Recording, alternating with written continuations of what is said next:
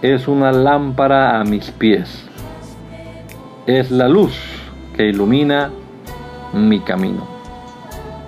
Acompáñenos y leamos juntos la bendita palabra de Dios.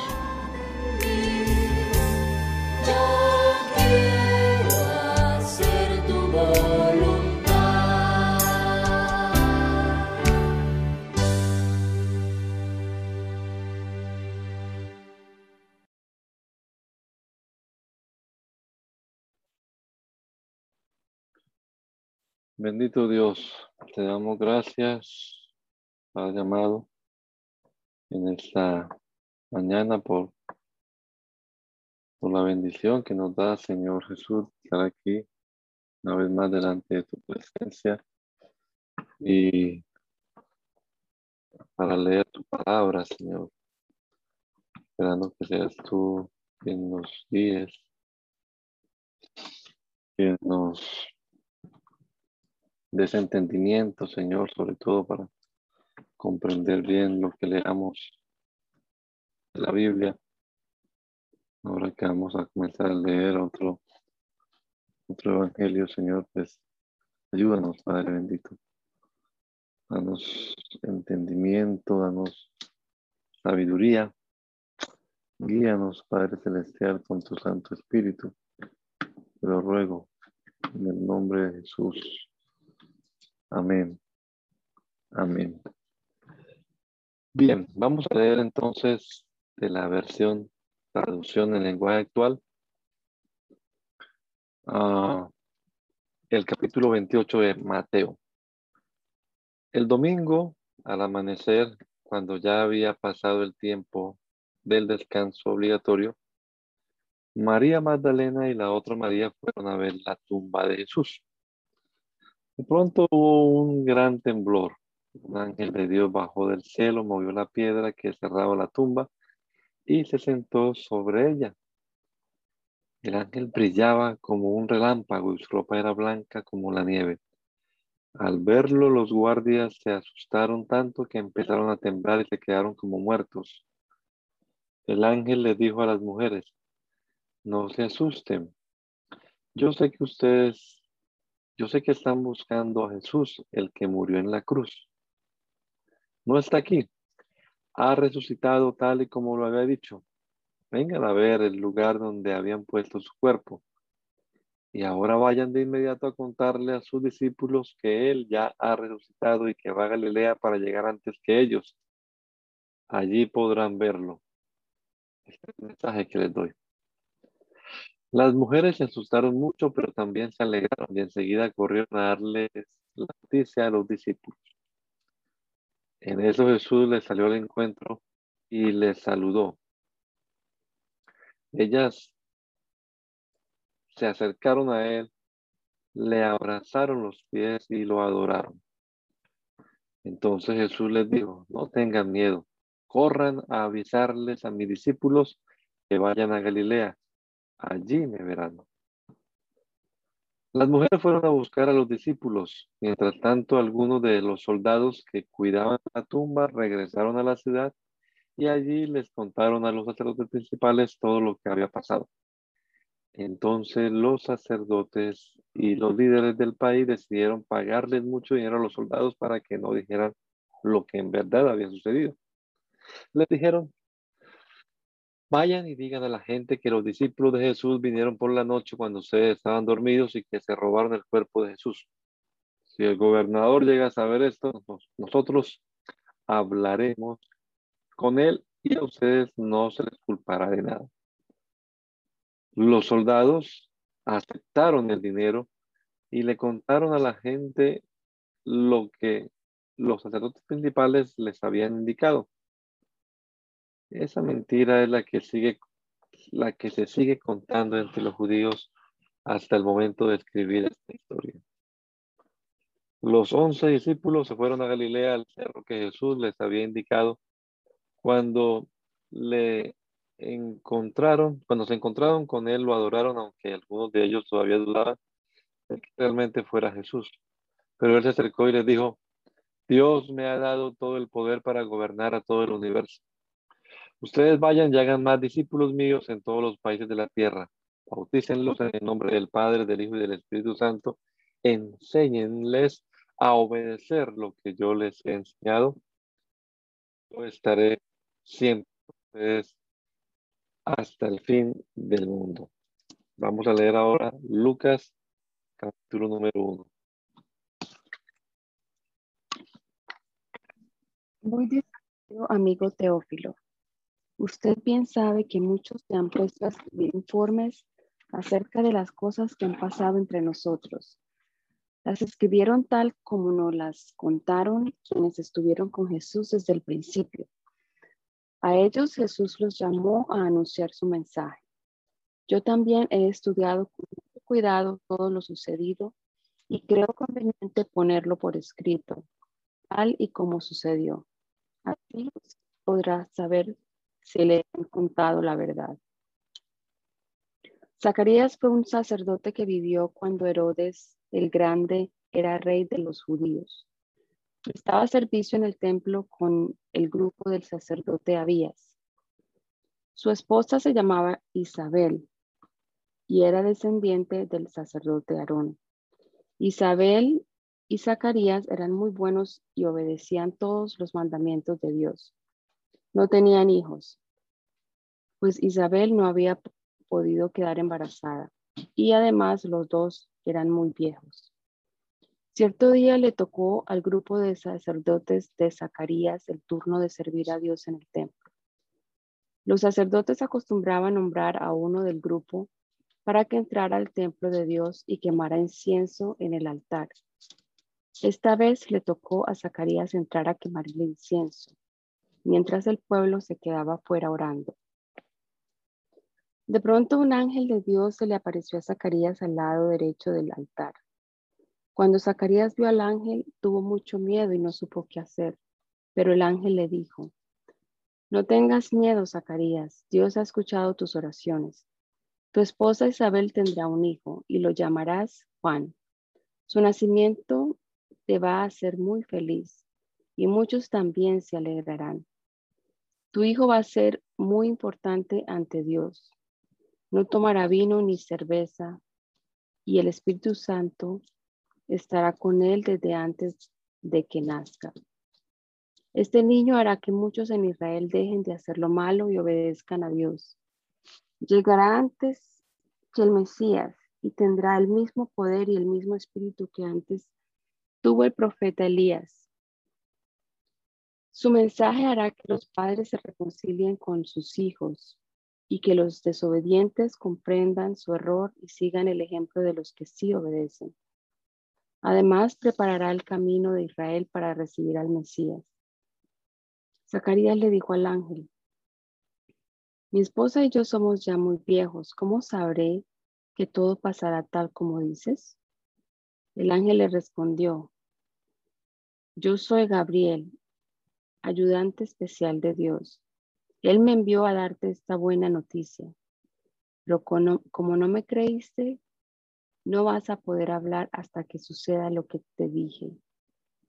Toda la gente estaba afuera esperando a Zacarías y se preguntaba por qué no salía del templo.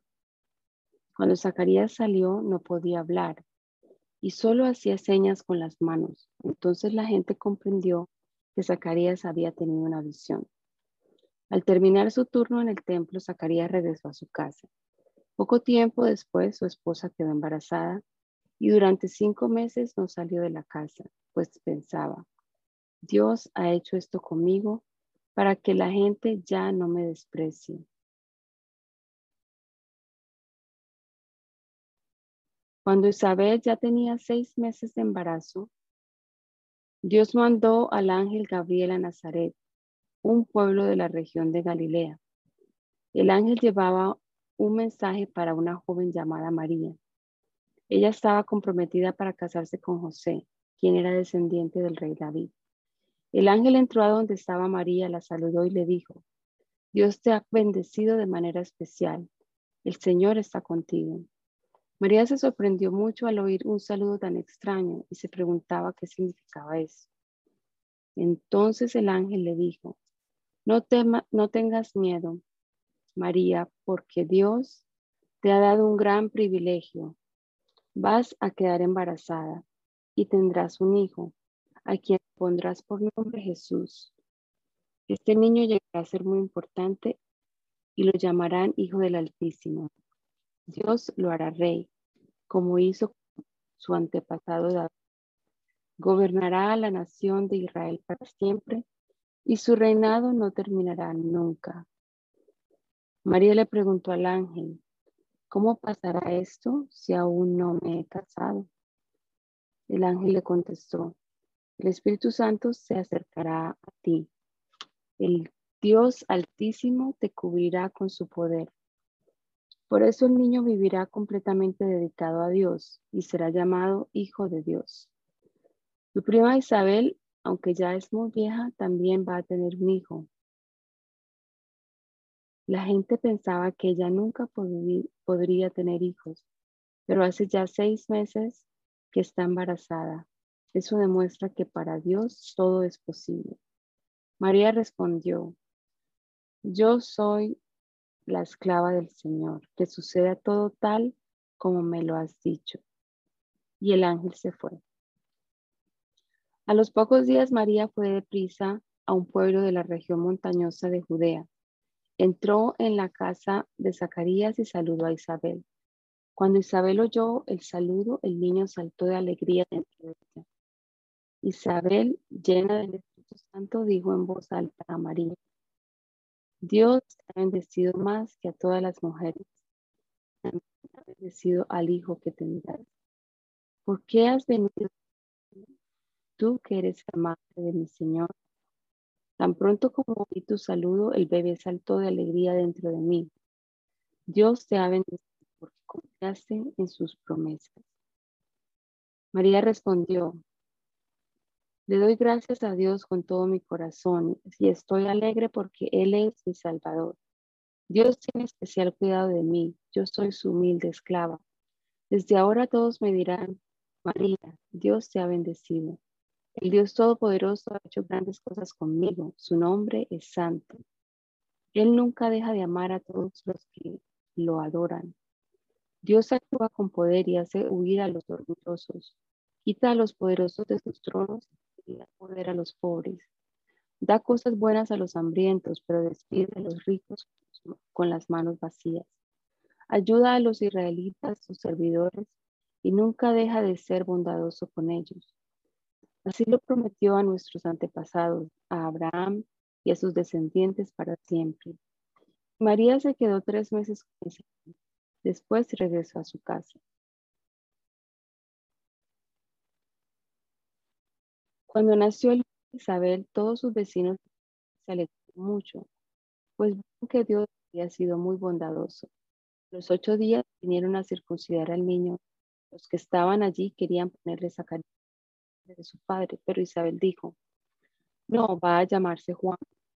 Ellos le dijeron, nunca, ningún familiar tuyo se llama así. Y por señas le preguntaron a Zacarías cómo quería llamar al niño. Zacarías pidió una tabla y escribió Juan. Todos quedaron sorprendidos. En ese mismo momento Zacarías empezó a hablar de nuevo y alabó a Dios. Todos los vecinos se quedaron impresionados y en toda la región montañosa de Judea no se hablaba de otra cosa. Los que oían hablar del asunto se preguntaban, ¿qué será de este niño cuando crezca? Porque todos sabían que Dios estaba con él. Zacarías, lleno del Espíritu Santo, dio este mensaje. Vemos a Israel porque ha venido a salvarnos. Nos ha dado un Señor muy poderoso, descendiente de David, su servidor. Es lo había prometido mucho tiempo por medio de sus santos profetas, que Él iba a salvarnos de nuestros enemigos y de todos aquellos que nos odian. Él dijo que sería bondadoso con su pueblo y que cumpliría su santa promesa. Él prometió el pasado Abraham que iba a salvarnos de nuestros enemigos. Así podríamos servirle sin ningún temor y vivir solo para Él, practicando la justicia todos los días de nuestra vida. Y tú, hijo mío, serás llamado profeta del Altísimo. Tú irás delante del Mesías preparando a la gente para su llegada. Le dirás a su pueblo que ya tiene salvación, pues Dios perdona sus pecados. Dios nos ama tanto que desde el cielo nos envió un Salvador como si fuera el sol de un nuevo día. Él salvará a los que viven en peligro de muerte.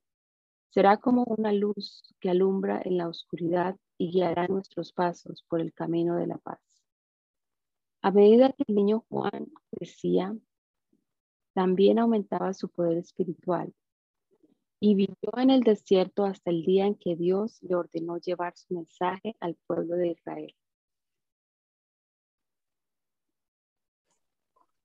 Poco antes de que Jesús naciera, Augusto, el emperador de Roma, mandó hacer un censo, es decir, una lista de toda la gente que vivía en el imperio romano.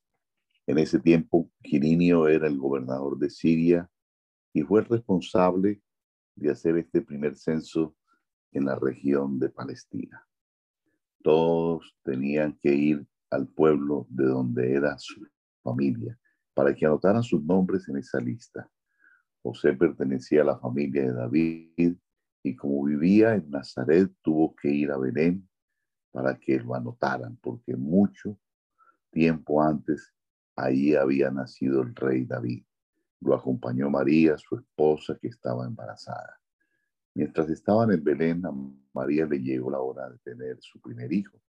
Como no encontraron ningún cuarto donde pasar la noche, los, hospedaron en, el lugar de la casa donde se cuidan los animales. Cuando el niño nació, María lo envolvió en pañales y lo ajustó en un pesebre. Esa misma noche, unos pastores estaban cuidando sus ovejas cerca de Belén. De pronto un ángel de Dios se les apareció y la gloria de Dios brilló alrededor de ellos. Y los pastores se asustaron mucho, pero el ángel les dijo, no tengan miedo, les traigo buena noticia de que los dejarán muy contentos. Su Salvador acaba de nacer en Belén, el Mesías, el Señor lo reconocerán porque está durmiendo en un pesebre envuelto en pañales. De pronto muchos ángeles aparecieron en el cielo y alababan a Dios cantando, Gloria a Dios en el cielo y paz en la tierra para todos los que Dios ama. Después de que los ángeles volvieron al cielo, los pastores se dijeron unos a otros, vayamos corriendo a Belén para ver esto que Dios nos ha anunciado. Los pastores fueron de prisa a Belén y encontraron a María y a José y al niño acostado en el pesebre. Luego salieron y cantaron y contaron lo que el ángel les había dicho acerca del niño. Todos los que estaban allí se admiraron al oírlo. María quedó muy impresionada por todo lo que estaba sucediendo y no dejaba de pensar en eso. Finalmente, los pastores regresaron a cuidar sus ovejas por el camino iban alabando a Dios y dándole gracias por lo que había visto, habían visto y oído. Todo había pasado tal y como el ángel les había dicho. Cuando Jesús cumplió ocho días de nacido, lo circuncidaron y le pusieron por nombre Jesús. Así lo había pedido el ángel cuando le anunció a María que iba a tener un hijo. Cuarenta días después de que Jesús nació, sus padres lo llevaron al templo de Jerusalén para presentarlo delante de Dios. Así lo ordenaba la ley que dio Moisés cuando el primer niño que nace es varón, es un varón, hay que dedicárselo a Dios. La ley también decía que debía presentar, debía presentar como ofrenda dos pichones de paloma o dos tórtolas. En ese tiempo había en Jerusalén un hombre llamado Simeón que obedecía a Dios y lo amaba mucho. Vivía esperando que Dios libertara al pueblo de Israel. El Espíritu Santo estaba sobre Simeón y le había dicho que no iba a morir sin ver antes el al Mesías que Dios le había prometido. Ese día el Espíritu Santo le ordenó a Simeón que fuera al templo. Cuando los padres de Jesús entraron en el templo como el, con el niño para cumplir lo que mandaba la ley. Simeón lo tomó en sus brazos y alabó a Dios diciendo, ahora Dios mío, puedes dejarme morir en paz. Ya cumpliste tu promesa. Con mis propios ojos he visto al Salvador a quien tú enviaste y al que todos los pueblos verán. Él será una luz que alumbrará a todas las naciones y será la honra de tu pueblo Israel. José y María quedaron maravillados por las cosas que Simeón decía del niño. Simeón los bendijo y le dijo a María, Dios envió a este niño para que muchos de Israel se salven y para que otros sean castigados. Él será una señal de advertencia y muchos estarán en su contra. Así se sabrá lo que en verdad piensa cada uno. Y a ti, María, esto te hará sufrir como si te clavaran una espada en el corazón. En el templo estaba también una mujer muy anciana que era profetisa. Se llamaba Ana. Era hija de Penuel y pertenecía a la tribu de Aser. Cuando Ana, cuando Ana era joven, estuvo casada durante siete años, pero ahora era viuda y tenía 84 años de edad. Se pasaba toda se pasaba noche y día en el templo ayunando, orando y adorando a Dios. Cuando Simeón terminó de hablar, Ana se acercó y comenzó a alabar a Dios y a hablar acerca del niño Jesús a todos los que esperaban que Dios liberara a Jerusalén. Por su parte, José y María cumplieron con todo lo que mandaba la ley de Dios y volvieron a su pueblo Nazaret en la región de Galilea. El niño Jesús crecía en estatura y con poder espiritual. Estaba lleno de sabiduría y Dios estaba muy contento con él. José y María iban todos los años a la ciudad de Jerusalén para celebrar la fiesta de la Pascua. Cuando Jesús cumplió 12 años, los acompañó a Jerusalén. Al terminar los días de la fiesta, sus padres regresaron a su casa, pero sin que se dieran cuenta, Jesús se quedó en Jerusalén.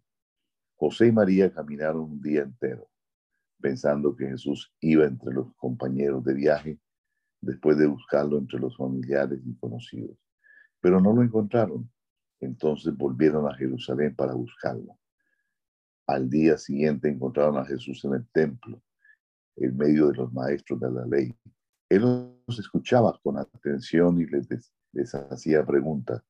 Todos estaban admirados de su inteligencia y de las respuestas que, que daba a las preguntas que le hacían.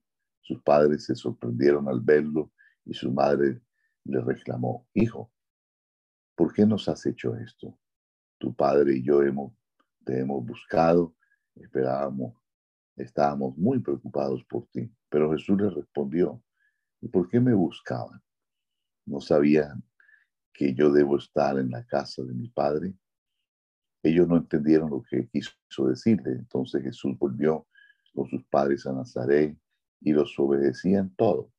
Su madre pensaba mucho en todo lo que había, lo que había pasado. Mientras tanto, Jesús seguía creciendo en sabiduría y en estatura. Dios y toda la gente del pueblo estaban muy contentos con él y lo querían mucho.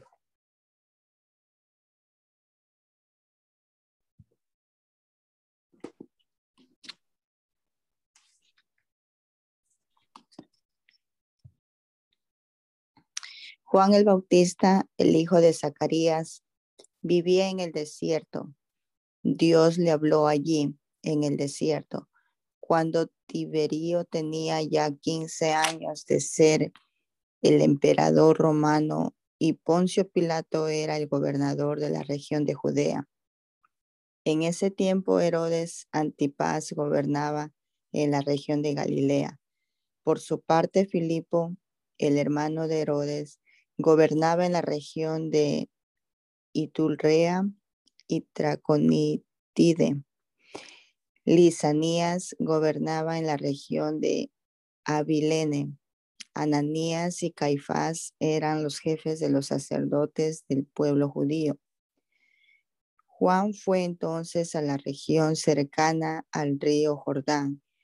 Allí le decía a la gente, bautícense y vuélvanse a Dios Solo así Dios los perdonará. Mucho tiempo atrás, el profeta Isaías había escrito acerca de Juan. Alguien grita en el desierto, prepárenle el camino a nuestro Dios. Ábranle paso, que no encuentre estorbos.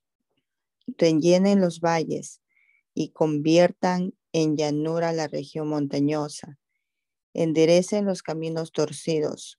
Todo el mundo verá al Salvador que Dios envía. Mucha gente venía para que Juan los bautizara.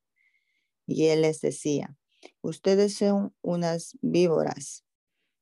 ¿Creen que van a escaparse del castigo que Dios les enviará? Muestren con su conducta que realmente han dejado de pecar.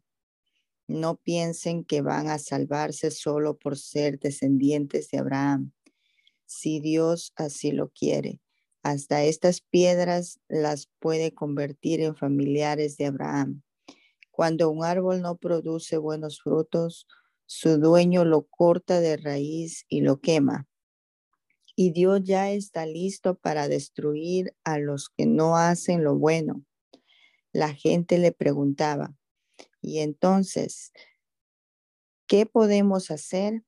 Él les respondía, el que tenga dos mantos, comparta uno con quien no tenga nada que ponerse el que tenga comida, compártala con quien no tenga nada que comer. Vinieron también unos cobradores de impuestos y le preguntaron a Juan, Maestro, ¿qué podemos hacer para salvarlos?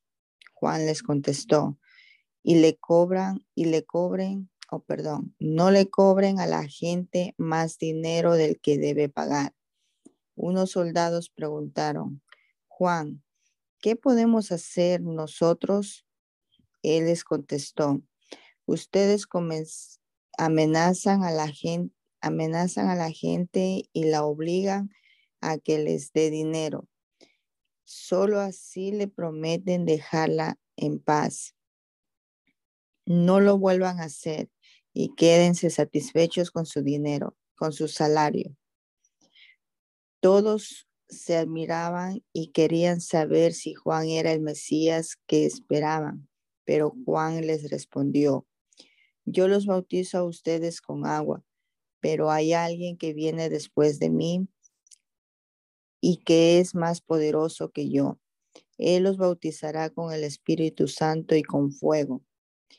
Yo ni siquiera merezco ser su esclavo el que viene después de mí separará a los buenos de los malos, a los buenos los pondrá a salvo y a los malos los echará en un fuego que nunca se apaga.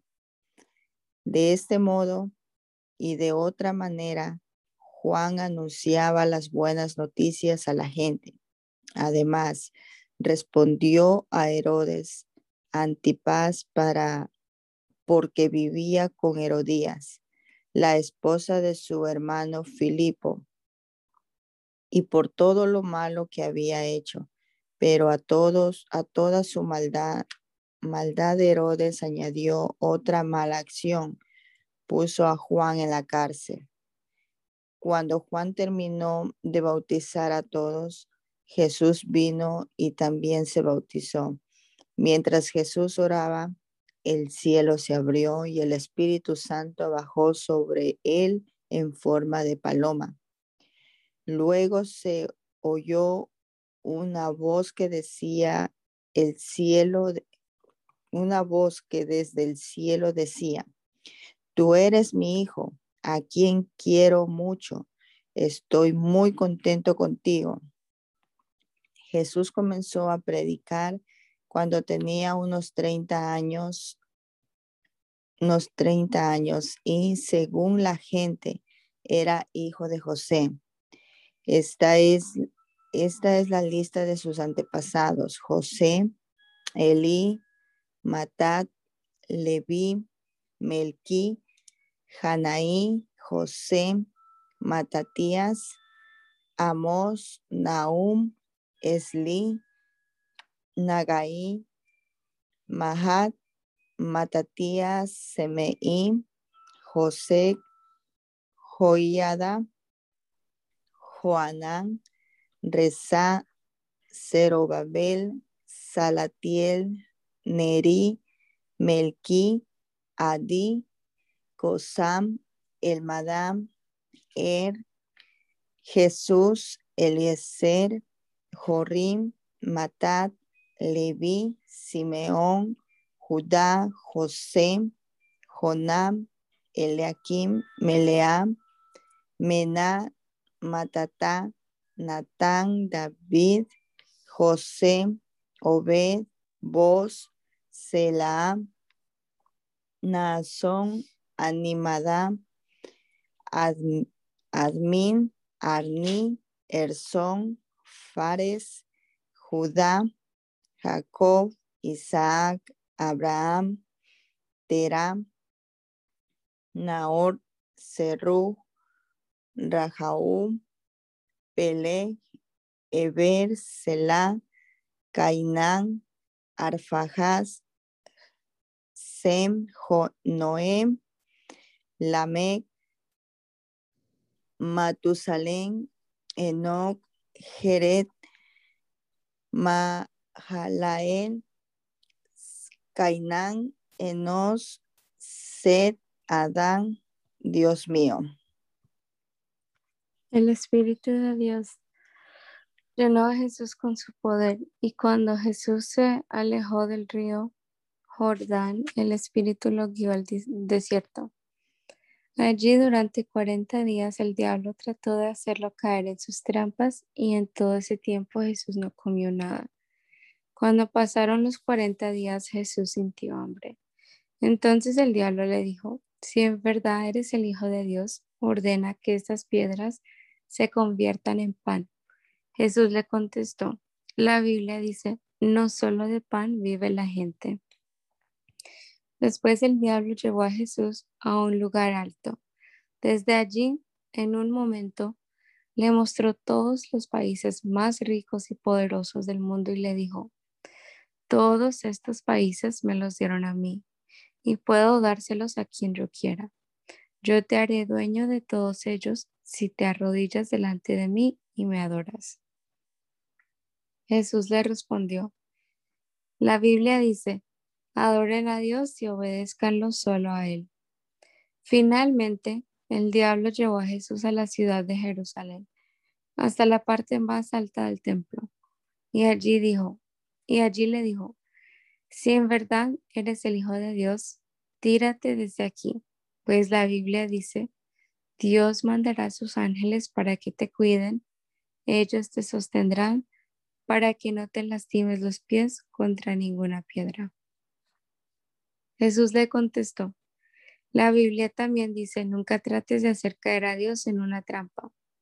El diablo le puso a Jesús todas las trampas posibles y como ya no encontró más que decir, se alejó de él por algún tiempo. Jesús regresó a la región de Galilea lleno del poder del Espíritu de Dios.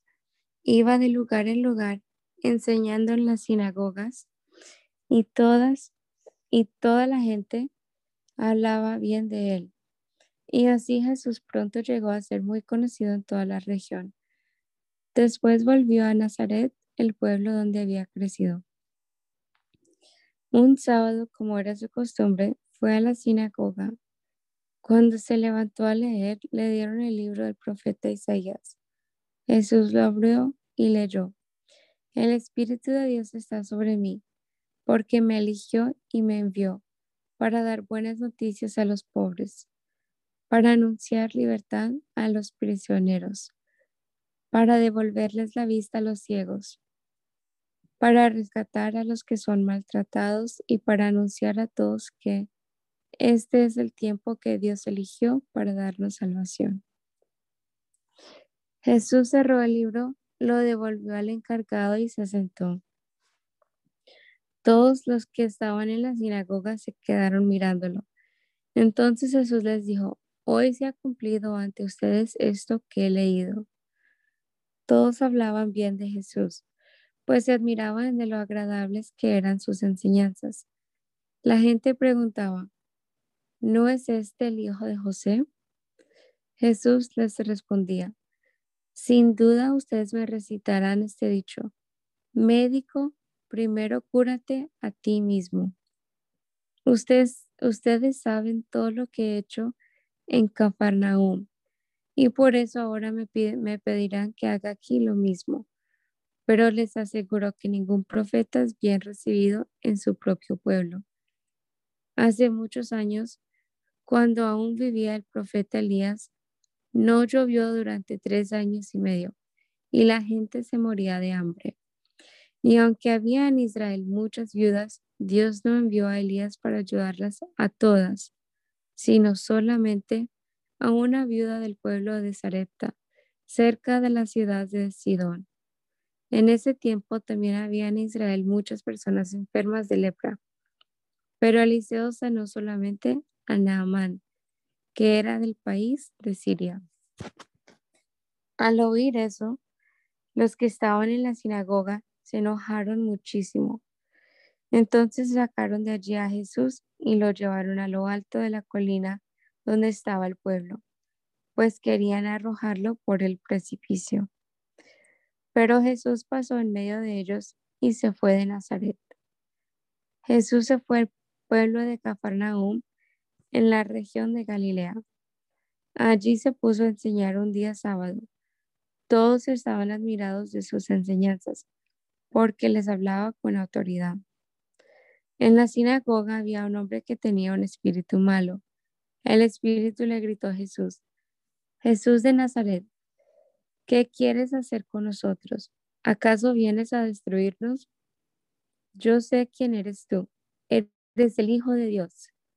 Jesús reprendió al espíritu malo y le dijo, cállate y sal de este hombre. Delante de todos, el espíritu malo arrojó al hombre al suelo y salió de él sin hacerle daño. La gente se asombró mucho y decía, ¿qué clase de poder tiene este hombre? Con autoridad y poder les ordena a los espíritus malos que salgan, y ellos lo obedecen. En toda aquella región se hablaba de Jesús y de lo que él hacía. Jesús salió de la sinagoga y fue a la casa de Simón. Cuando entró en la casa le contaron que la suegra de Simón estaba enferma y que tenía mucha fiebre. Jesús fue a verla y ordenó que la fiebre se le quitara. La fiebre se le quitó y la suegra de Simón se levantó y les dio de comer a los que estaban en la casa. Al anochecer la gente le llevó a Jesús muchas personas con diferentes enfermedades. Jesús puso sus manos sobre los enfermos y los sanó. Los demonios que salían de la gente gritaban, Tú eres el Hijo de Dios. Pero Jesús reprendía a los demonios y no les dejaba hablar, porque ellos sabían que Él era el Mesías. Al amanecer, Jesús salió de la ciudad y fue a un lugar solitario. Sin embargo, la gente lo buscaba y le pedía que no se fuera del pueblo. Pero Jesús les dijo, Dios me ha enviado a anunciar a todos las buenas noticias de su reino. Por eso debo ir a otros poblados. Entonces Jesús fue a las sinagogas de todo el país y allí anunciaba las buenas noticias. Una vez Jesús estaba a la orilla del lago de Galilea y la gente se amontonó alrededor de él para escuchar el mensaje de Dios. Él subió dos barcas en la playa. Estaban vacías porque los pescadores estaban lavando sus redes. Una de, las, de esas barcas, Jesús subió a ella y le pidió a Pedro que la alejara un poco de la gente. Cuando Jesús terminó de enseñarles, le dijo a Pedro, lleva la barca a la parte honda del lago y lanza las redes para pescar. Pedro respondió, Maestro, toda la noche estuvimos trabajando muy duro y no pescamos nada. Pero si tú lo mandas, voy a echar las redes. Hicieron lo que Jesús les dijo y fueron tantos los pescados que recogieron que las redes estaban a punto de romperse. Entonces hicieron señas a los compañeros de la otra barca para que fueran enseguida a ayudarlos. Eran tantos los pescados que entre todos llenaron las dos barcas y las barcas estaban a punto de hundirse. Al ver esto, Pedro se arrodilló delante de Jesús y le dijo, Señor, apártate de mí porque soy un pecador. Santiago y Juan, que eran hijos de Zebedeo, Pedro y todos los demás estaban muy asombrados por la pesca tan abundante. Pero Jesús le dijo a Pedro, no tengas miedo. De hoy en adelante, en lugar de pescar peces, voy a enseñarte a ganar seguidores para mí. Los pescadores llevaron las barcas a la orilla y dejaron todo lo que llevaban. Se fueron con Jesús. Un día Jesús estaba en un pueblo. De pronto llegó un hombre que estaba enfermo de lepra. Se inclinó delante de Jesús hasta tocar el suelo con la frente y le suplicó, Señor, yo sé que tú puedes sanarme. ¿Quieres hacerlo? Jesús extendió la mano, tocó al enfermo y le dijo, si quiero, queda sano. De inmediato el hombre quedó completamente sano. Después Jesús le dijo, no lo digas a nadie, no le digas a nadie lo que sucedió. Ve con el sacerdote y lleva la ofrenda que Moisés ordenó. Así los sacerdotes verán que ya no estás enfermo. Jesús se hacía cada vez más famoso. Mucha gente se reunía para escuchar su mensaje y otros venían para que Él los sanara. Pero Jesús siempre buscaba un lugar para estar solo y orar. En cierta ocasión Jesús estaba enseñando en una casa. Allí estaban sentados algunos fariseos y algunos maestros de la ley. Habían venido de todos los pueblos de Galilea, de Judea y de la ciudad de Jerusalén para oír a Jesús. Y como Jesús tenía el poder de Dios para sanar enfermos, llegaron unas personas con una camilla en la que llevaban a un hombre que no podía caminar.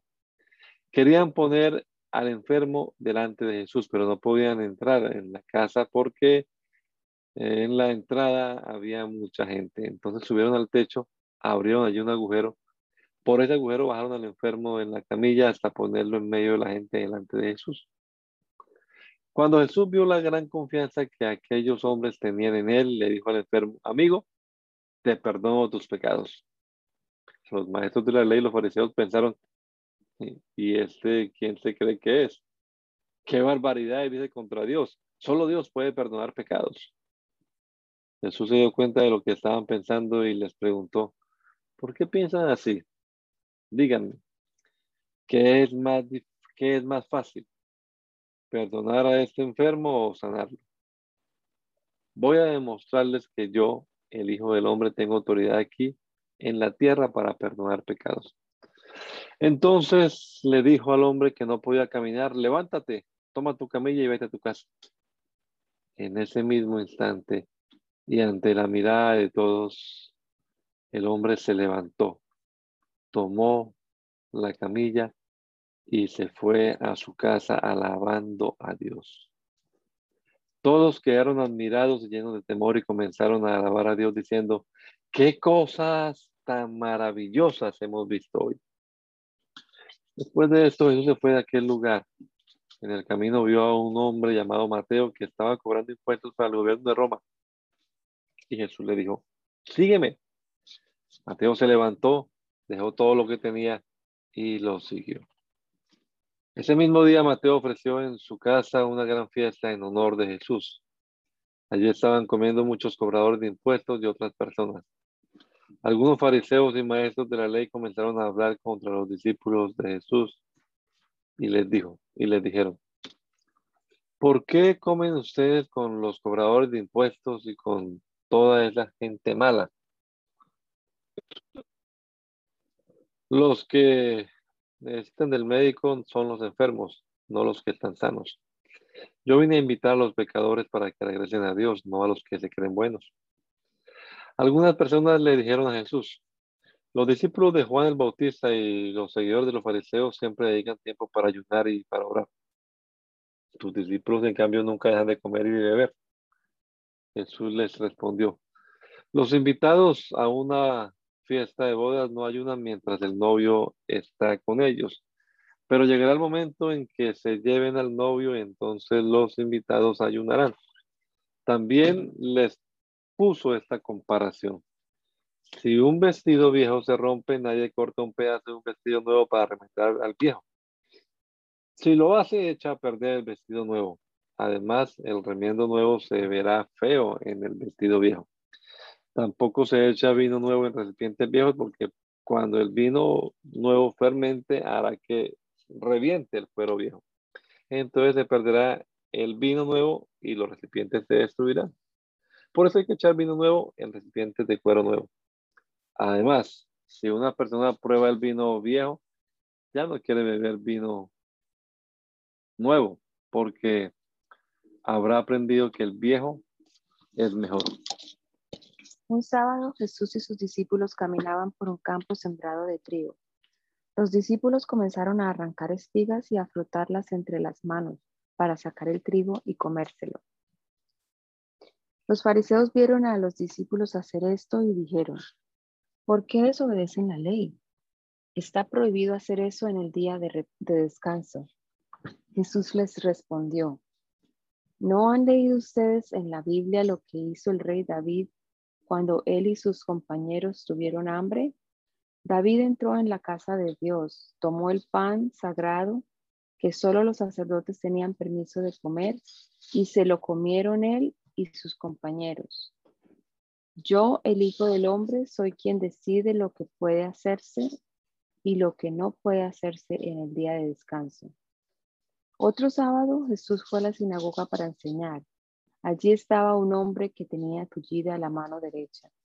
Los fariseos y los maestros de la ley estaban vigilando a Jesús para ver si sanaba la mano de aquel hombre. Si lo hacía, podrían acusarlo de trabajar en el día de descanso.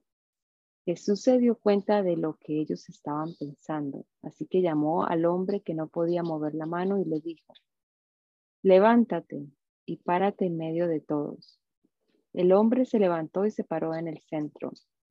Luego Jesús dijo a todos los que estaban allí, voy a hacerles una pregunta. ¿Qué es correcto hacer en el día de descanso? ¿Hacer el bien o hacer el mal? salvar una vida o destruirla. Y después de mirar a todos, Jesús le dijo al hombre, extiende la mano. El hombre la extendió y la mano le quedó sana. Pero aquellos hombres se enojaron muchísimo y comenzaron a hacer planes contra Jesús. En aquellos días Jesús subió a una montaña para orar. Allí pasó toda la noche hablando con Dios. Al día siguiente llamó a sus seguidores y eligió a doce de ellos. A estos doce Jesús los llamó apóstoles. Ellos eran Simón, a quien llamó Pedro, y su hermano Andrés, Santiago, Juan, Felipe, Bartolomé, Mateo y Tomás.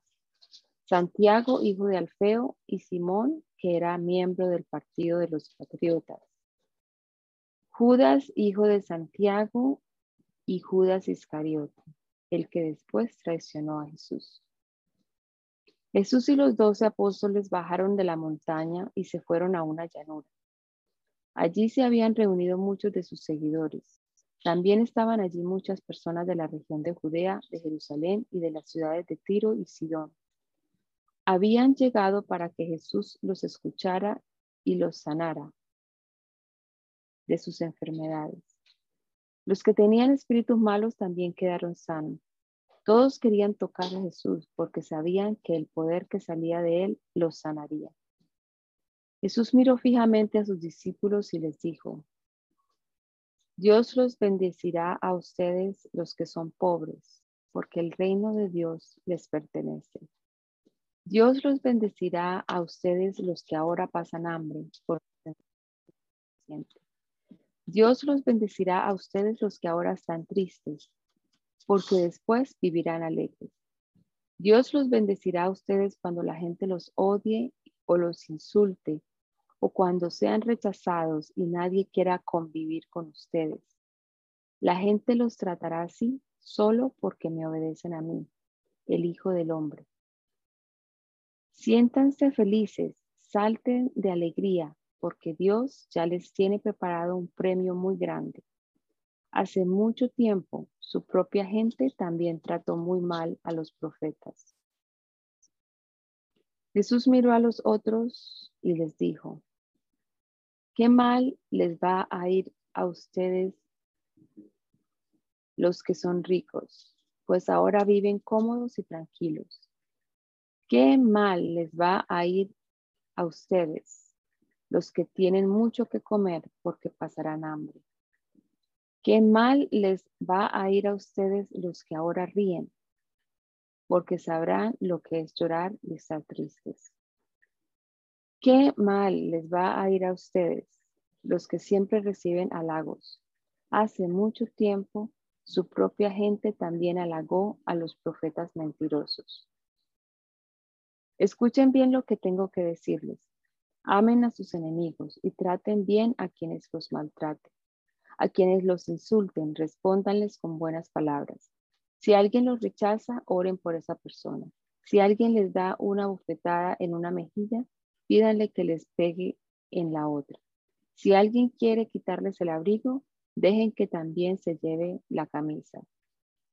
Si alguien les pide algo, dénselo. Si alguien les quita algo, no le pidan que lo devuelva. Traten a los demás como les gustaría que los demás los trataran a ustedes. Si solo aman a la gente que los ama, no hacen nada extraordinario. Hasta los pecadores hacen eso. Y si solo tratan bien a la gente que los trata bien, tampoco hacen nada extraordinario. Hasta los pecadores hacen eso. Si ustedes les prestan algo a los que pueden darles también algo, no hacen nada que merezca ser premiado. Los pecadores también se prestan unos a otros, esperando recibir muchas ganancias. Amen a sus enemigos, hagan el bien y presten sin esperar nada a cambio. Si lo hacen, el Dios Altísimo les dará un gran premio y serán sus hijos. Dios es bueno hasta con la gente mala y desagradecida. Ustedes deben ser compasivos con, con todas las personas, así como Dios su Padre es compasivo con todos. Jesús también les dijo, no se conviertan en jueces de los demás y Dios no los juzgará a ustedes. No sean duros con los demás y Dios no será, duro, no será duro con ustedes. Perdonen a los demás y Dios los perdonará a ustedes. Denles a otros lo necesario y Dios les dará a ustedes lo que necesiten. En verdad, Dios les dará la misma medida que ustedes den a los demás. Si dan trigo, recibirán una bolsa llena de trigo bien apretada y repleta, sin que tengan que ir a buscarla. Jesús también les puso esta comparación. Un ciego no puede guiar a otro ciego porque los dos caerían en el mismo hueco. El alumno no sabe más que su maestro, pero cuando termine sus estudios sabrá lo mismo que él. ¿Por qué te fijas en lo malo que hacen otros y no te das cuenta de las muchas cosas malas que haces tú? Es como si te fijaras que en el ojo de alguien hay una basurita y no te dieras cuenta de que en el tuyo hay una rama. ¿Cómo te atreves a decirle al otro, déjame sacarte la basurita que tienes en el ojo, si en el tuyo tienes una rama? Hipócrita, saca primero la rama que tienes en tu ojo y así podrás ver bien para sacar la basurita que está en el otro, en el ojo del otro. Jesús también les dijo, ningún árbol bueno produce frutos malos y ningún árbol malo produce frutos buenos. Cada árbol se conoce por los frutos que produce.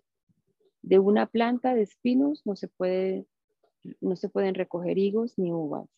La gente buena siempre hace el bien, porque el bien habita en su corazón. siempre hace el mal, porque en su corazón está el mal. Las palabras que salen de tu boca muestran lo que hay en tu corazón. Jesús continuó diciendo, ustedes dicen que yo soy su Señor y su dueño, pero no hacen lo que yo les ordeno.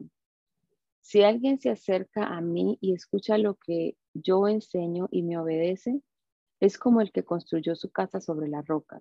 Hizo un hoyo profundo hasta encontrar la roca y allí puso las bases. Cuando vino una, una inundación, la corriente de agua pegó muy fuerte contra la casa, pero la casa no se movió porque estaba bien construida. En cambio, el que escucha lo que yo enseño y no me obedece, es como el que construyó su casa sobre terreno blando. Vino la corriente de agua y pegó muy fuerte contra la casa, y la casa enseguida se vino abajo y se hizo pedazos.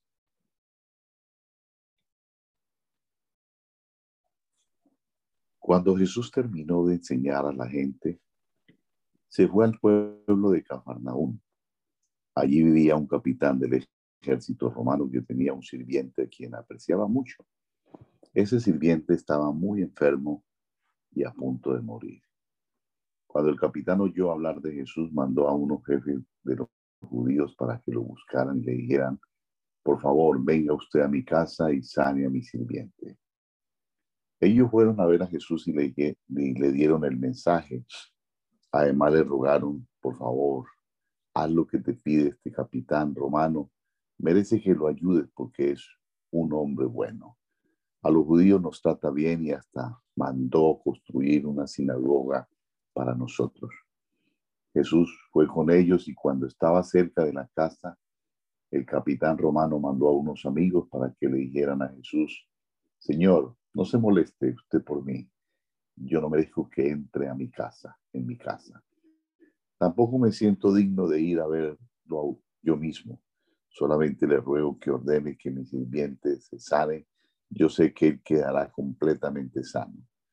Yo estoy acostumbrado a dar órdenes y a obedecerlas.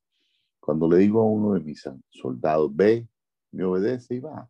Y le digo a otro, ven, me obedece y viene. Y si le digo a uno de mis sirvientes, haz esto, lo hace. Al escuchar las palabras del capitán, Jesús se quedó admirado y le dijo a quienes lo seguían, en todo Israel no he encontrado a nadie que confíe tanto en mí como este capitán romano. Cuando los mensajeros regresaron a la casa, encontraron al sirviente completamente sano.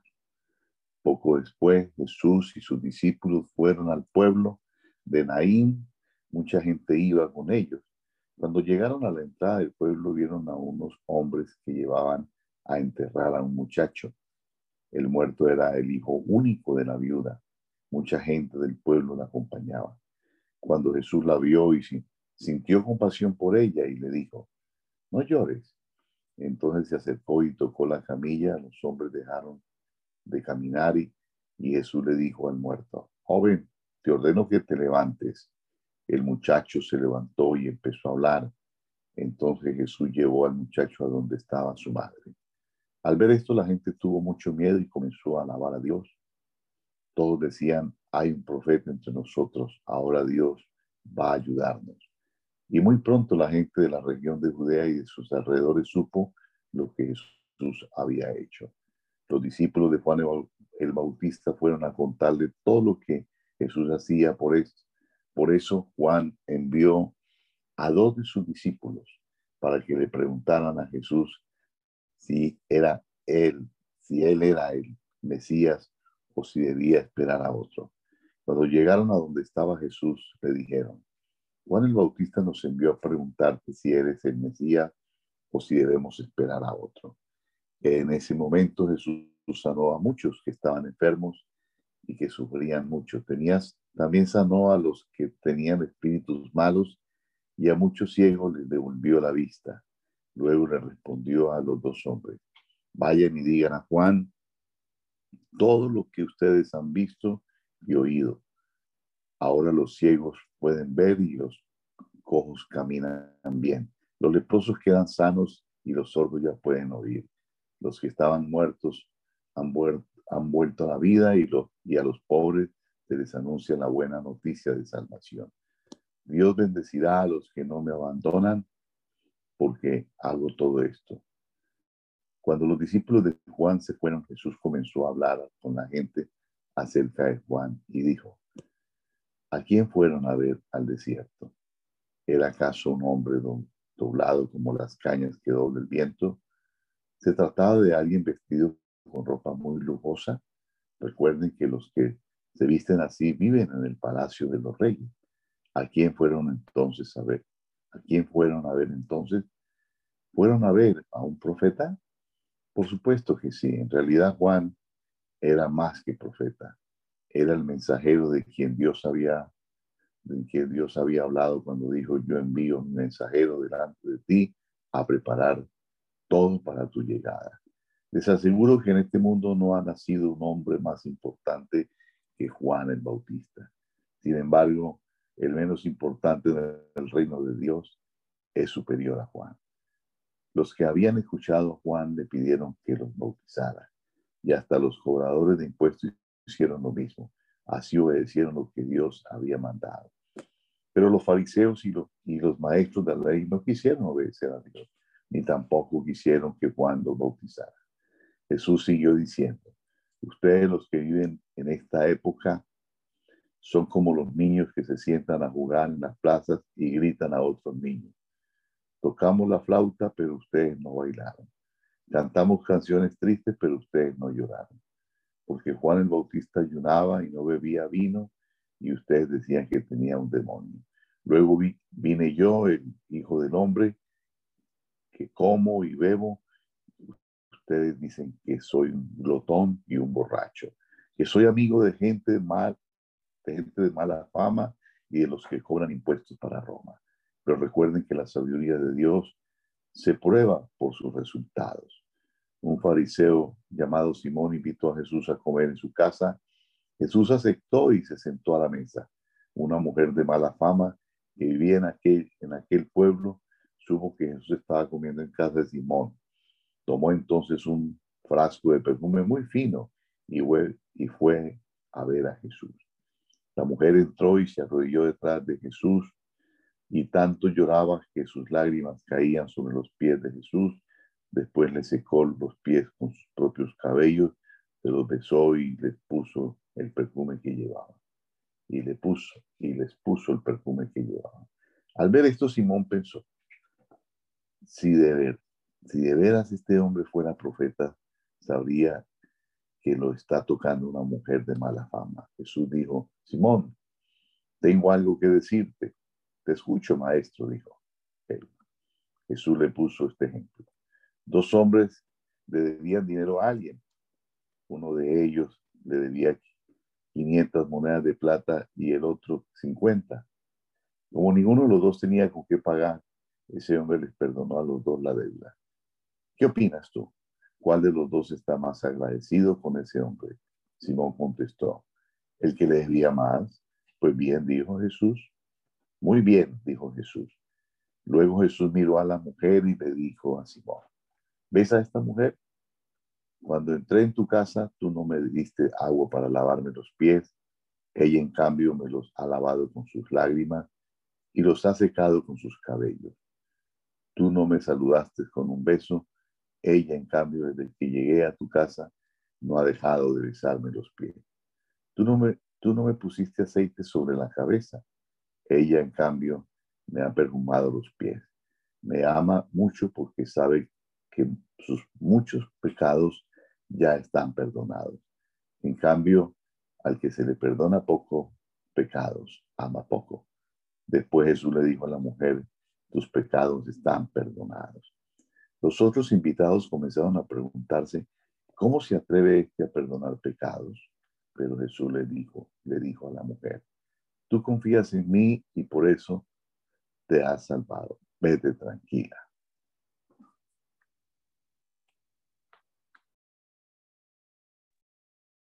Dios, te damos gracias en esta hora por la oportunidad que nos has dado de pasar aquí este rato en comunión con mis hermanos, leyendo la palabra, leyendo la Biblia, leyendo acerca de tu vida aquí en esta tierra, Señor, del ejemplo que nos dejado. Ayúdanos, Señor, a imitarte, a andar tras tus pisadas, a dedicar nuestra vida, Señor, a lo que realmente vale la pena dedicarla. Obra, Padre amado, que tu palabra sea vida, cobre vida en cada uno de nosotros. Danos entendimiento con tu Santo Espíritu, Señor. Ilumina nuestra mente, nuestro ser para aplicar tu palabra a nuestro diario vivir en nuestro propio contexto, Señor. Que este día podamos honrarte y glorificarte a ti, Señor. Que lo vivamos para darte honra y gloria. Bendice a cada uno de mis hermanos, Señor. Lo ruego en el nombre poderoso de Jesús. Amén. Amén.